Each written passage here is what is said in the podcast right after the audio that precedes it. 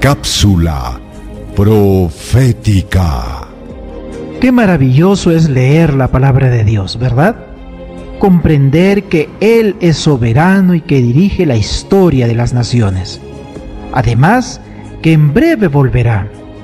Por ello, te invito a tomar las siguientes decisiones.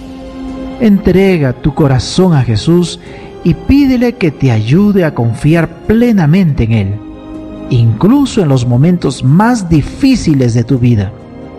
Prepárate para encontrarte con Jesús, tu Señor y Salvador.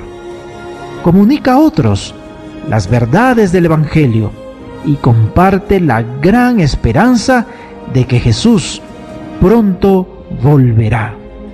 ¿Deseas recibir la guía práctica de estudio Profecías de Daniel o la Biblia habla? Solicítalo hoy mismo escribiendo a esperanza.nuevotiempo.org.